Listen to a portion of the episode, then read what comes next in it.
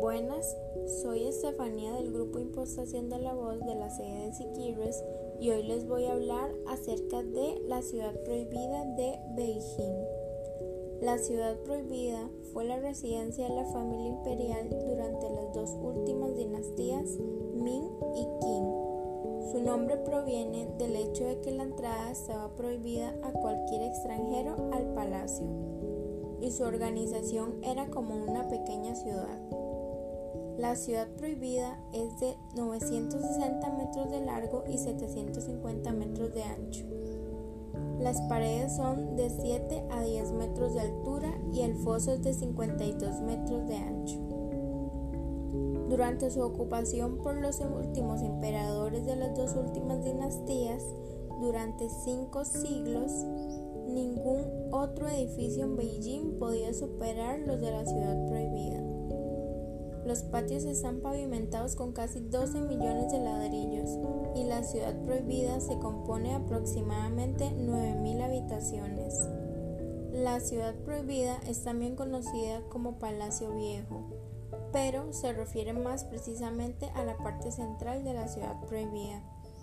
El emperador Yongle, que decidió trasladar la capital de Nanjing a Beijing, la construcción de la ciudad prohibida comenzó en 1406 y duró 14 años, que es muy rápido para un edificio de ese tamaño.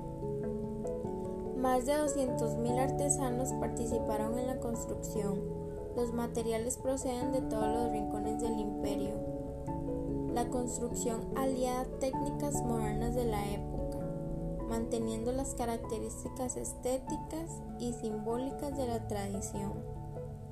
La ciudad prohibida fue más o menos aislada del mundo exterior hasta 1924, cuando Puyi, el último emperador, fue expulsado. La ciudad prohibida fue capturando con frecuencia de incendios.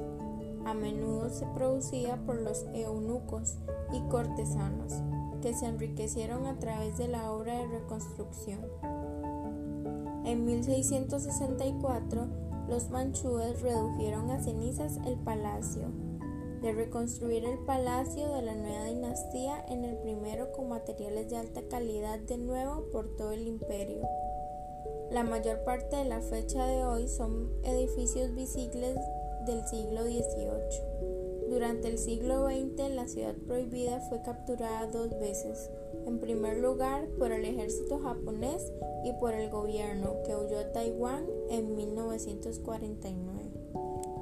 Siento que este es un tema muy poco hablado y bueno, es bueno conocer las diferentes culturas y sus estrictas leyes que mantienen. Esto fue extraído de National Geographic. Espero les haya gustado. El link les queda abajo. Gracias.